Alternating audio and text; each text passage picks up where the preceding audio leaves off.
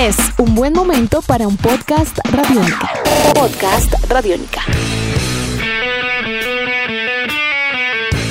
Aquí comienza Deportes Radiónica, un podcast dedicado al deporte, a la vida y a las historias de vida alrededor del deporte y a personas que dedican su vida entera a jugar en una sola institución, a un solo club de fútbol, los eh, denominados One Club Men, que por estos días están de moda. Pues bien, eh, desde la globalización, eh, la mercadotecnia, el capitalismo salvaje, si se quiere, que hace que jugadores de 17, 18, 15 años abandonen sus clubes de origen para ir a otros eh, en búsqueda de un eh, futuro económico mejor, en búsqueda de un porvenir eh, también más importante en la parte profesional o también cuando pues obviamente salen con una ilusión y no, no logran cumplir sus objetivos porque pues de una u otra manera fueron engañados o no lograron colmar las expectativas del club al cual llegaron. Pues vale la pena entonces hacer un eh, pequeño homenaje a una especie en eh, extinción como son los One Club Men, los deportistas, los futbolistas que se dedicaron toda su vida entera, hablando a nivel profesional, a un solo equipo.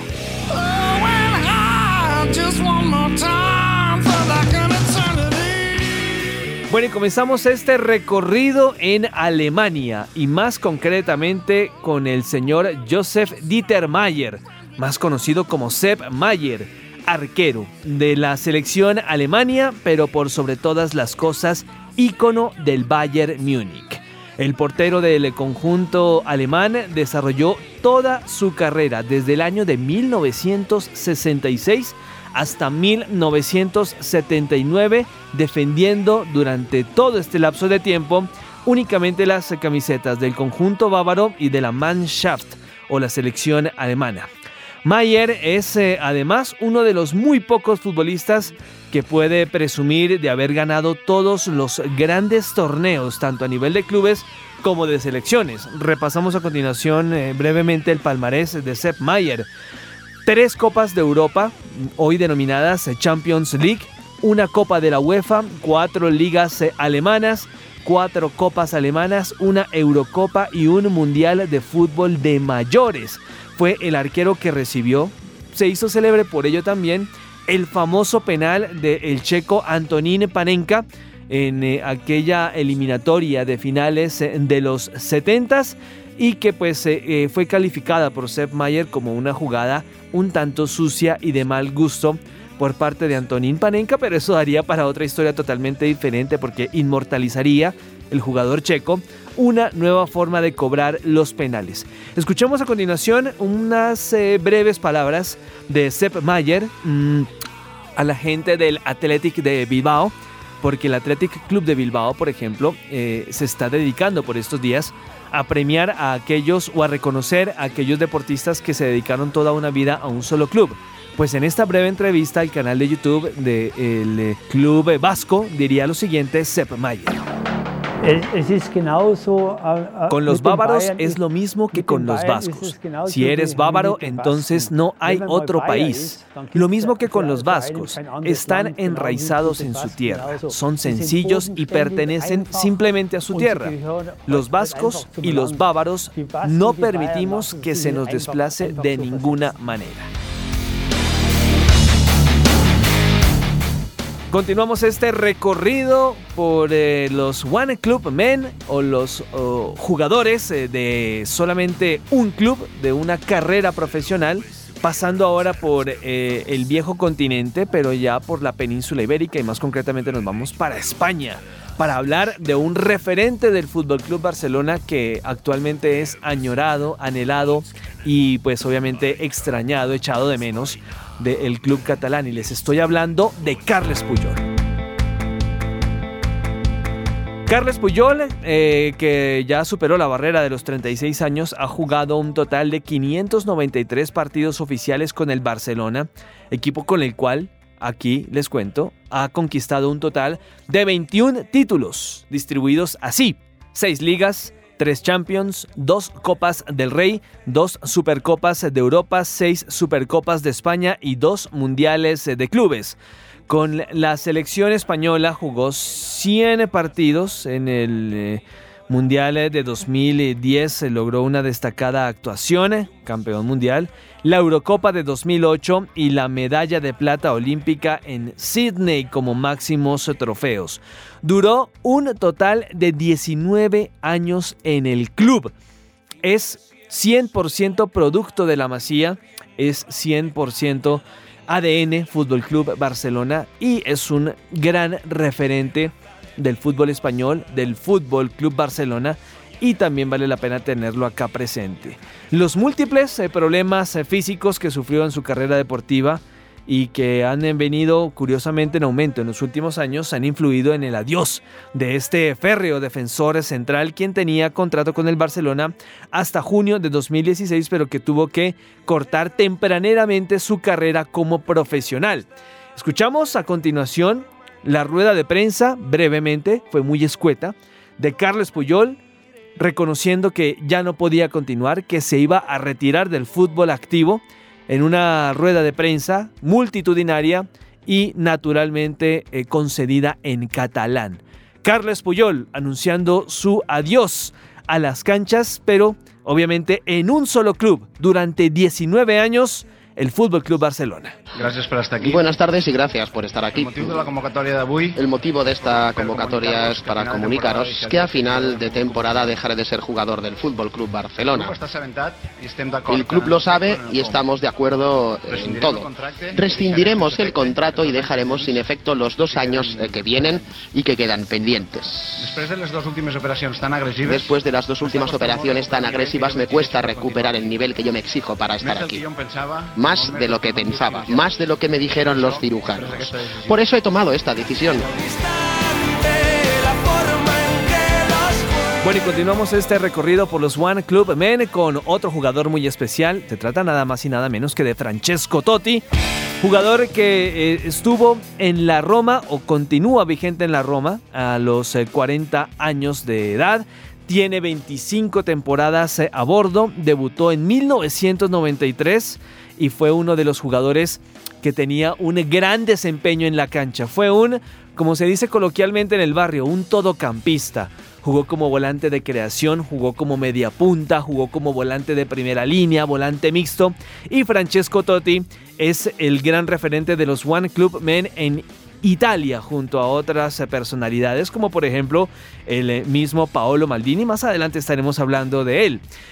Como lo veníamos eh, diciendo, mm, pese a tener eh, grandes condiciones futbolísticas y a ser eh, em, tentado por distintos clubes del mundo, Totti siempre se quedó en la Roma. Siempre le dijo que sí al equipo capitalino y fue uno de los pocos jugadores que puede ufanarse de decir yo le dije no gracias a Florentino Pérez cuando en principios de la década del siglo XXI estaba conformando ese Real Madrid de Galácticos con David Beckham, con Zinedine Zidane, con Roberto Carlos, con Ronaldo y Francesco Totti estaba en los planes del equipo merengue, pero el eh, Il Capitano, como le dicen en eh, Roma, dijo no gracias.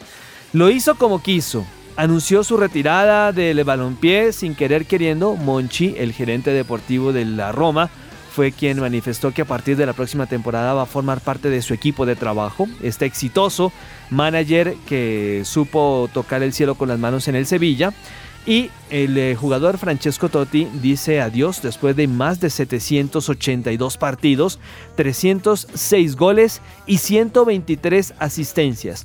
Nunca fue el eh, futbolista con mayor cantidad de títulos, es decir, hablábamos de Sepp Mayer, de Carles Puyol, jugadores que se han sabido consagrar y levantar muchas copas, pero sí fue uno de los jugadores más reconocidos, por ejemplo, como ser el artífice de la Serie A que obtuvo la Roma en la temporada de 2001 o las dos copas en el 2007, año inolvidable de las bodas de oro del equipo capitalino también en el 2008.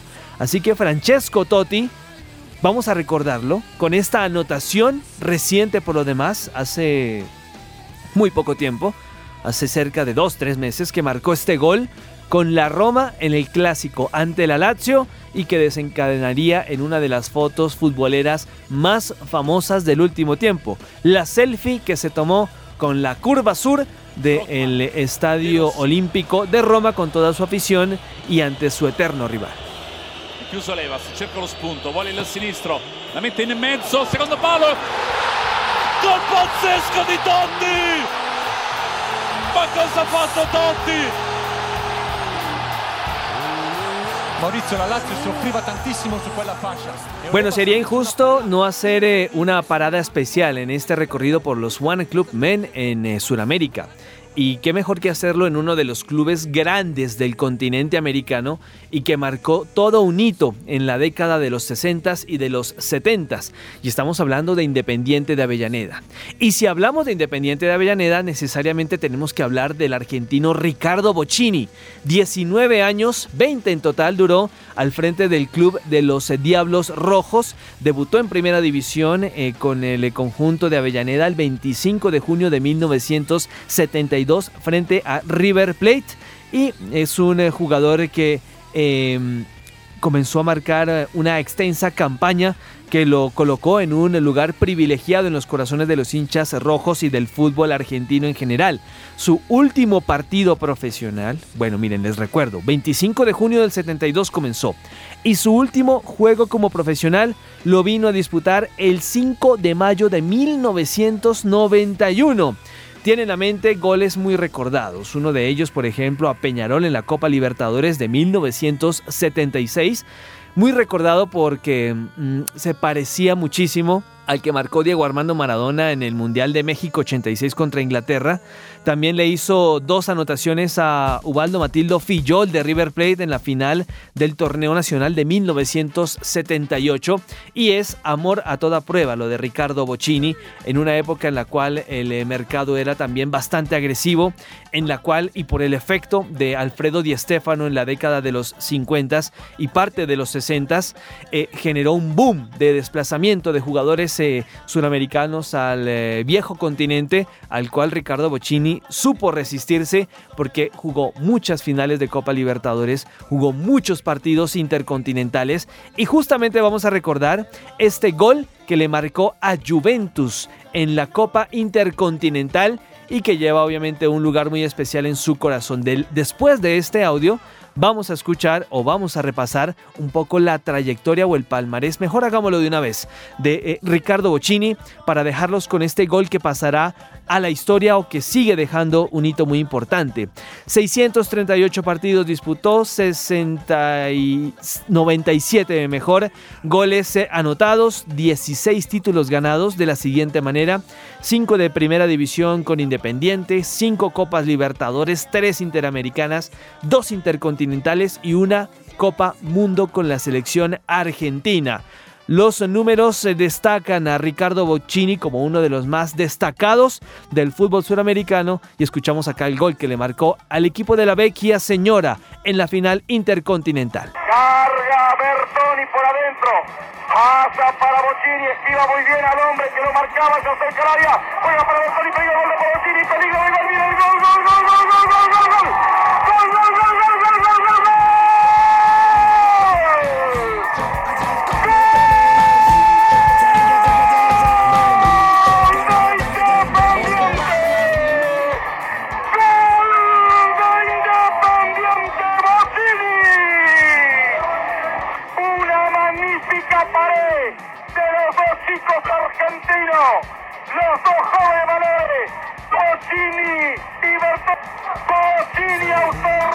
Otro repaso por eh, el club de los eh, One Club Men, tenemos que hacerlo en Inglaterra.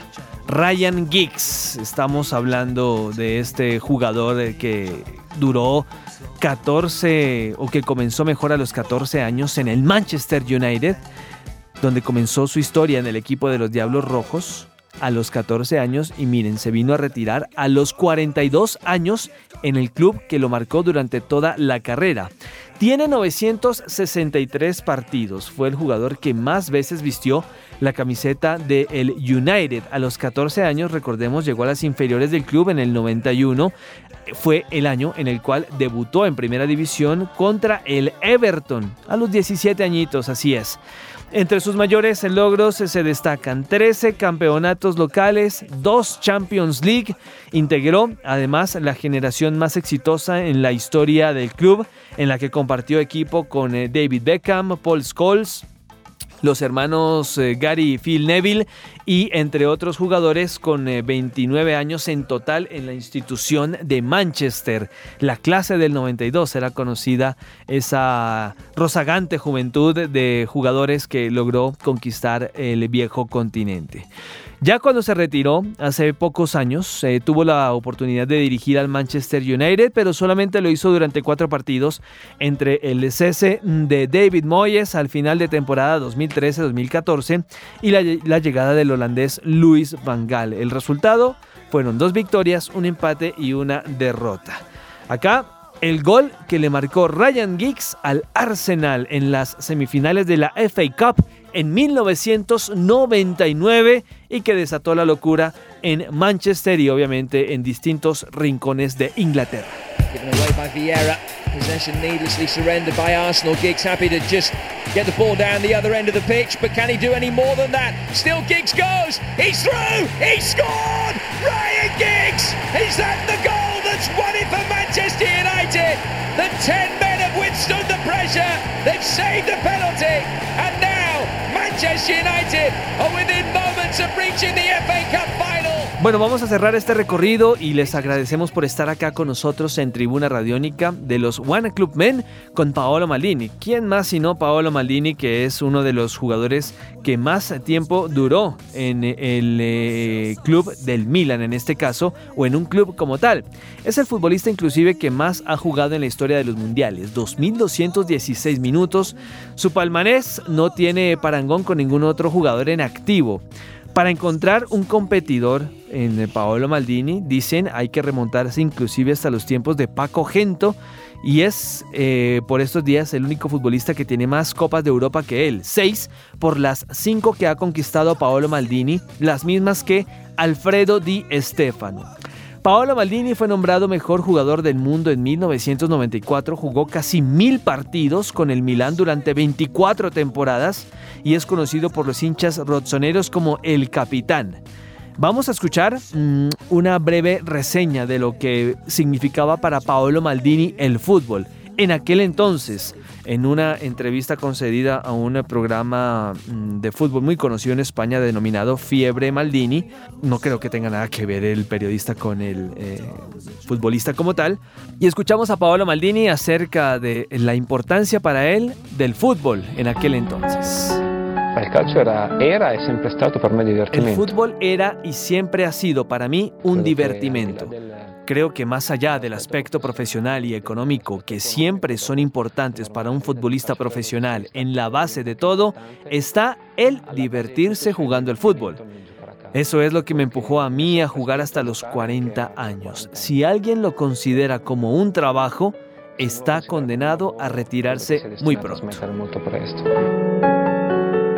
Paolo Maldini también ha conquistado un mundial y dos subcampeonatos del mundo, dos intercontinentales y siete escudetos italianos. Sus 25 temporadas en el mismo club también lo consolidan como un auténtico récord mundial. Terminamos este recorrido por los One Club Men, por aquellos futbolistas que dedicaron toda su vida y toda su carrera a una sola institución, que lograron resistirse al mercadeo, al eh, dinero o que también por una u otra razón eh, los clubes eh, en los cuales nacieron supieron valorarlos y atarlos hasta el final de su existencia. Esto ha sido todo en Tribuna Radiónica. Les recuerdo las redes sociales de quien les habla Juan Pablo Coronado, arroba Juanpa Coronado en Twitter, en Instagram, en Facebook, Juan Pablo Coronado. Estaremos atentos a una entrega más de este podcast Tribuna Radiónica. Hasta pronto. Nuestros podcasts están en radionica.rocks, en iTunes, en RTVC Play y en nuestra app Radionica para Android y iPhone. Podcast Radionica.